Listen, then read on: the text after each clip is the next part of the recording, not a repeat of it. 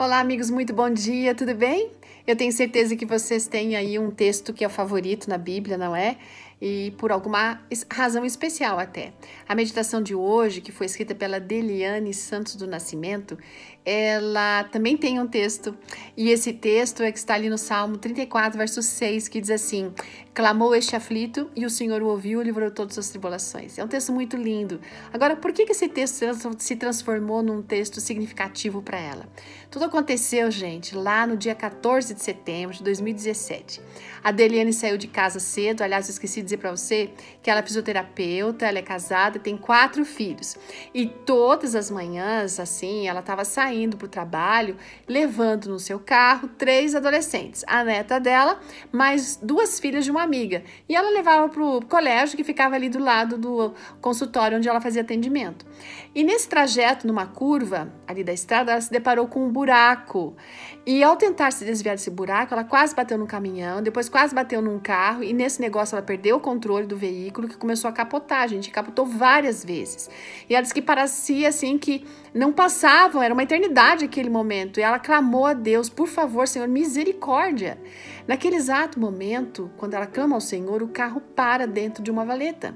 É como se uma mão poderosa tivesse segurado o carro para eles, entende? O veículo teve perda total. Mas graças a Deus, gente, os quatro saíram ali, as quatro saíram, né?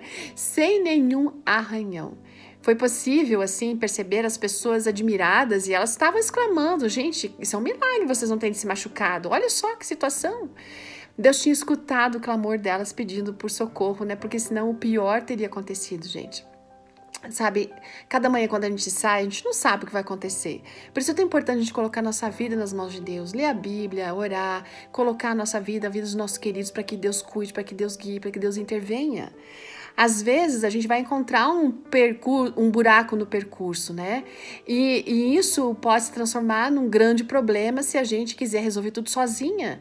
Mas se a gente recorrer a Deus, a gente pode ver milagres acontecendo. Por isso a gente precisa clamar a Deus e pedir que Ele transforme sempre as tragédias, né, em, em, em alguma coisa que possa glorificar o nome dele. Até hoje, a nossa amiga fica pensando como que ela pode retribuir para Deus tão grande bênção que ela alcançou. Olha, se você anda angustiado, então experimente clamar ao Senhor.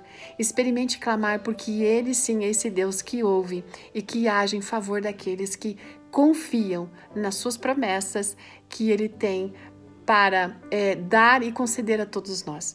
Deus abençoe você com todo carinho e que a mão protetora do Senhor esteja sobre você e a sua família. Um grande abraço. Tchau.